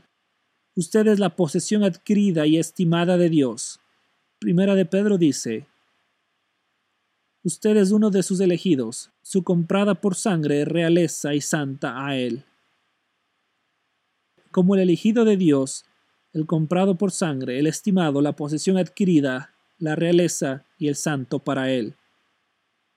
Que Dios le bendiga tanto que le dominará el gozo, la alabanza, la adoración y la obediencia a Él como su Padre Celestial.